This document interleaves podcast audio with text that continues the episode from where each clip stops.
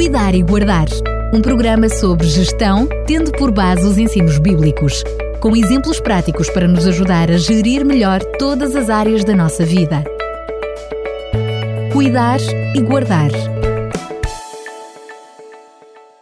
Voltamos a estar juntos e, como era prometido, como foi prometido, hoje vamos, eh, no Cuidar e Guardar, falar da gestão da saúde, bem precioso que nós temos e que precisamos de cuidar dele. Para nos trazer esta reflexão, mais uma vez, Fernando Ferreira, que começo por cumprimentar. Bem-vindo. Muito obrigado e mais uma vez um abraço para todos. É um prazer estar mais uma vez com os ouvintes da, da RCS. Hoje vamos falar então sobre saúde. Sobre a saúde, que é a saúde. Uh, bom, é bastante elementar, mas é um estado de bem-estar físico, mental e psicológico. É robustez, é vigor. E, e vamos tentar pensar um bocadinho que tipo de gestão podemos fazer nós para podermos ter saúde. Uh, a saúde, como dissemos, é um estado de bem-estar físico, mental, emocional e espiritual. Contudo, a saúde não depende apenas da genética ou da questão física das pessoas. Há outros fatores, tais como os hábitos alimentares, a atividade física, o descanso, a higiene, etc. Mas também as condições sociais e económicas, o acesso aos serviços de saúde contribuem para a saúde das pessoas e das comunidades. Uma outra ordem de fatores é cada vez mais importante, as condições ambientais. Nós temos tocado isto em programas anteriores. Eh, a gestão da saúde inclui muitas outras formas de gestão, algumas das quais temos refletido eh, em programas anteriores. Eu fazia um breve resumo dos últimos programas. O primeiro que fizemos desta última série foi a gestão da palavra. O que é que as palavras têm a ver com saúde? É muito interessante que encontrei uma, um pensamento de Ésquilo, um, um dramaturgo da Grécia Antiga, uh, morreu por volta de 456, 455. Ele dizia que as palavras são remédio para a alma que sofre. Aqui percebemos como as palavras são importantes para a saúde e para a gestão da saúde. Se formos um bom gestor da palavra, nós podemos contribuir para a saúde. A gestão do medo, recordam-se que falamos sobre isto. Acautele-se da doença, mas viva a saúde. Nós não podemos ser dominados pelo medo, eh, mas devemos procurar eh, viver com saúde. A gestão da paciência, falamos também. Não pense que é invencível. Não confie nos méritos da resignação. Falávamos nesse programa. Conheça o plano de Deus para o ser humano, para si, e faça a sua parte. E seja paciente, quer dizer, aprenda a esperar em Deus. A gestão da vontade. Que a sua vontade seja um poderoso motor pelas avenidas da vida, da saúde e da relação pessoal. No último programa, uh, falamos, aliás, num programa anterior, já não foi no último, falámos sobre a gestão do apetite. O apetite às vezes é cego. Obriga-o a guiar-se pela razão. Que o seu apetite seja orientado pelas leis da saúde. Para saciar o apetite, sirva um banquete de saúde e alegria. E a gestão dos bons hábitos. Uh, não quero falar dos maus hábitos, mas relembro apenas alguns bons hábitos. Levante-se cedo. Mantenha o hábito de fortalecer a vida espiritual, meditar e encontrar-se com Deus cada manhã. Beba água em jejum e diversas vezes ao dia. Comece o dia com um bom pequeno almoço. Mantenha uma atividade física regular. Trabalhe com prazer.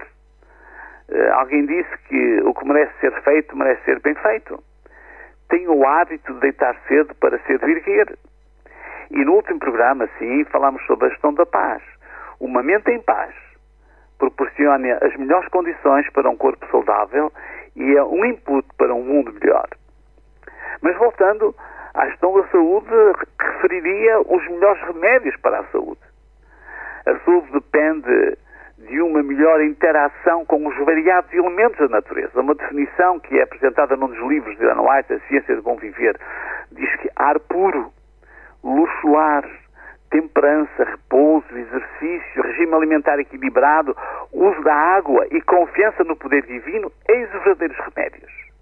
E depois acrescenta: aqueles que persistem na obediência às suas leis, às leis da saúde, ceifarão como, como recompensa a saúde do corpo e da alma.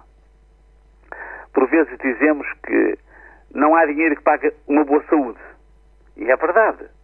Mas a saúde tem um preço. O preço é viver o mais próximo possível da natureza. Abandonamos alguns dos costumes simples e ancestrais. Em contraste, a nossa vida tornou-se muito artificial e urbana. Deixamos os campos e a terra e tentamos viver afastados dela. Frequentemente começamos a interpretar mal a natureza. Nós deixamos de compreender a natureza. Mas, ainda que as circunstâncias sejam muito artificiais, podemos minimizar tentando usar melhor os recursos naturais. Se pensamos em cada um dos remédios acima citados, é simples. O ar puro. Procure lugares onde o ar seja respirável. Areja a sua habitação. Há pessoas que vivem em casas totalmente hermeticamente fechadas. Isto não, não pode proporcionar boa saúde. A luz solar.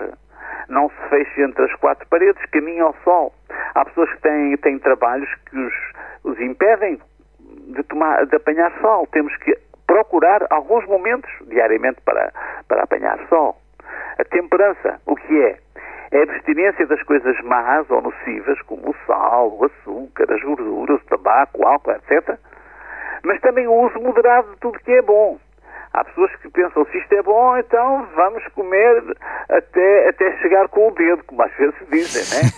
o repouso adequado, o exercício físico, evite estar enterrado no sofá, um regime alimentar equilibrado, os alimentos no seu estado mais natural possível, evite alimentos demasiado processados, por exemplo. Beba água suficiente. Evite o mais possível as bebidas artificiais. Falávamos nisto num programa anterior. Há pessoas que bebem refrigerantes e sumos e essas coisas industrializadas como se fossem água, mas não são água. Experimentem tomar, tomar um duche, por exemplo, com sumo de laranja ou, ou com Coca-Cola e veem como é, como é que se sentem. Confie em Deus. Não enfrente as lutas da vida sozinho. Conclusões. A saúde é o bem mais precioso. Encontrei um pensamento muito interessante de, interessante de Jim Brown. Ele diz o seguinte: Muitos perdem a saúde para juntar dinheiro. Depois perdem o dinheiro para recuperar a saúde. Por pensarem ansiosamente no futuro, esquecem-se do presente. De forma que acabam por viver, não viver no presente nem no futuro. Vivem como se nunca fossem morrer e morrem como se nunca tivessem vivido. A receita é equilíbrio. Gestão consciente e cuidada de todas as facetas da vida. Viver usando e respeitando a natureza, estar em sintonia com a natureza. E viver uma sintonia cósmica ainda mais alargada é viver passo a passo com Deus. Isto resultará em melhor saúde individual e coletiva. Gerir bem a saúde é dar sentido à vida. É também cuidar e guardar. Assim, cuide-se bem e tenha boa saúde. Fernando Ferreira, como sempre, mais uma vez, muito obrigado por esta reflexão, enfim, por aquilo que, hum, em primeiro lugar, está a dizer a cada um de nós, claro, e, e depois para os nossos ouvintes. Um grande abraço e até ao próximo programa, se Deus quiser. Um grande abraço e até uma próxima. Cuidar e Guardar um programa sobre gestão, tendo por base os ensinos bíblicos, com exemplos práticos para nos ajudar a gerir melhor todas as áreas da nossa vida. Cuidar e Guardar